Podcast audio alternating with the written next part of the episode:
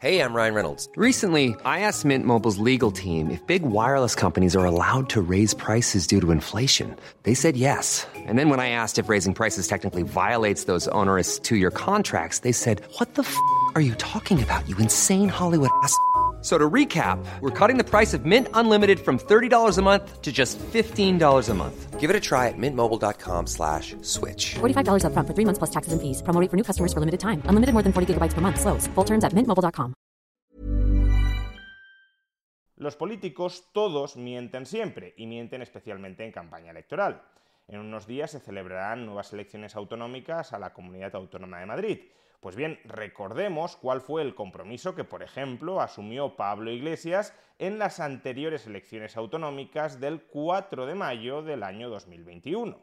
Pase lo que pase, usted se queda en la Asamblea de Madrid. Ya lo he dicho, yo estaré allí donde me coloquen los ciudadanos. ¿Pero eso qué significa? ¿Cómo me lo traduce? Yo he sido diputado en si el los Parlamento. ciudadanos dicen, usted entra como Sí, que sí, diputado, o sea que, vamos, eh, clarísimamente. ¿Y qué ocurrió el mismo día de las elecciones, justo después de conocer el resultado electoral?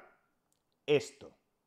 Dejo todos mis cargos, dejo la política entendida como política de partido, entendida como política institucional. No os fiéis nunca de los políticos, tampoco de aquellos que venían a luchar contra la casta para regenerar la política.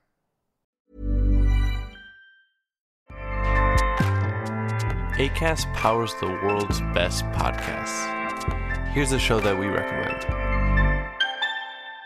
The Real Housewives is a guilty pleasure for most, but if you're looking to not feel guilty about that pleasure, tune in to Everything Iconic with me, Danny Pellegrino, where I break down all the messy moments and behind the scenes antics of Bravo's popular franchise. And on Everything Iconic, I also interview celebrity guests like Kelly Ripa, Keke Palmer, Drew Barrymore, Cameron Diaz, and more about their guilty pleasures, their past work, and so much more. So if you're pop culture obsessed and find yourself watching way too much reality TV like me, tune in to Everything Iconic with Danny Pellegrino wherever you listen to podcasts.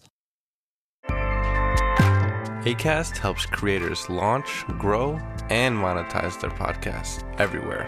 ACAST.com.